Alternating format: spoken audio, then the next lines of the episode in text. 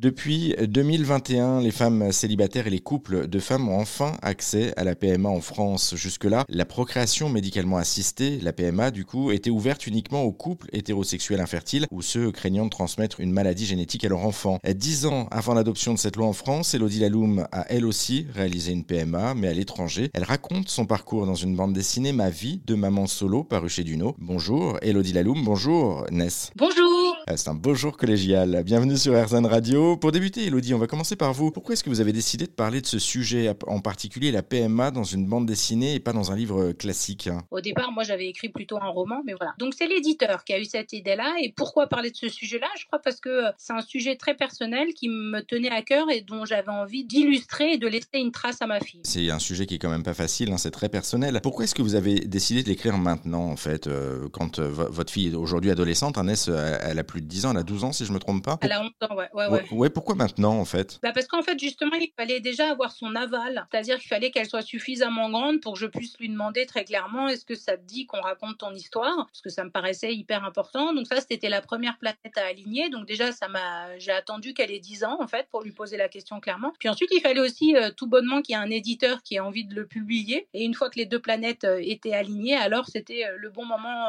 de peut-être la sortir. Et ensuite, j'ai rencontré un couple. Il y a une dans la BD qui en parle en, Guadeloupe, qui était un peu contre, en fait, la PMA en France et de nous avoir fréquentés pendant une dizaine de jours et d'avoir vécu notre quotidien tous les jours comme ça en vacances. Au bout de dix jours, ils ont osé m'avouer que, en fait, ils avaient quand même plusieurs fois manifesté, par exemple, contre la PMA et que là, en fait, ils étaient en train de s'apercevoir que bah, c'était une relation normale et que c'était plein d'amour, que c'était plein de respect et que finalement, euh, ils s'étaient peut-être fait des idées euh, un peu rapidement. Et du coup, quand j'ai vu que le quotidien pouvait changer la vie de deux personnes, je me suis dit, ah, peut-être que ça vaut le coup qu'on raconte vraiment notre histoire et peut-être que ça aidera d'autres personnes à avoir une autre vision. Et puis surtout de raconter l'histoire au-delà de la naissance, parce que du, vous racontez l'histoire aussi euh, jusqu'à ses 10 ans, du coup. Exactement, et ça, ça donne un peu plus de recul parce que les deux seuls BD qui parlent de PMA solo bah, s'arrêtent en fait au moment de l'insémination. Donc du coup, il n'y a pas de recul, on peut pas vraiment savoir après à quoi ressemble la vie euh, de cette maman solo euh, avec son enfant. Donc je trouvais ça plutôt sympa de bah, raconter pour de vrai comment ça s'est passé nous, aussi bien les, les années difficiles que les années euh, sympas et faciles. Voilà, raconter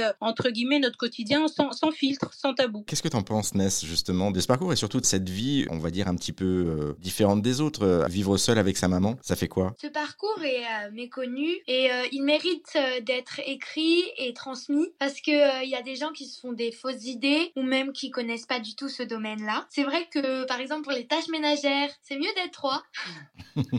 Euh, sinon, grâce à la complicité que j'ai avec ma mère, eh ben, ça me pose aucun problème. Puis aussi, elle a deux cadeaux dans l'année pour la fête des pères et pour la fête des mères. Ah oui, parce que du coup, on n'oublie pas, on fait quand même les cadeaux. Ça, c'est pas mal.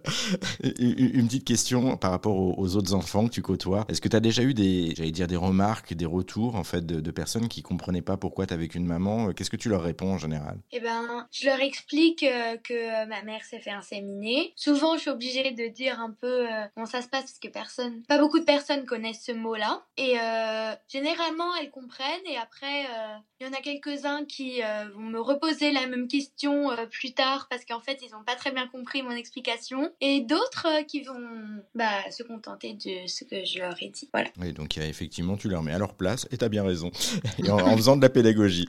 je voudrais juste rajouter un truc, je crois aussi que en fait elle connaît pas d'autres modes. Quand on connaît qu'un truc, bah, quelque part euh, pour vous c'est ça la normalité quoi. Oui, c'est quelque chose de tout à fait logique en fait, effectivement. On se pose pas la question à moins d'être ben confronté et, c'est souvent le regard des autres justement qui nous confronte à cet état-là. Exactement. Bon, en tout cas, merci beaucoup pour vos témoignages à toutes les deux. Merci Ness, merci euh, Elodie. La bande dessinée, je le rappelle, ça s'appelle Ma vie de maman solo. C'est à retrouver chez Duno, en librairie et en ligne. Et puis on a mis également tous les liens sur notre site internet pour en savoir plus, direction erzen.fr.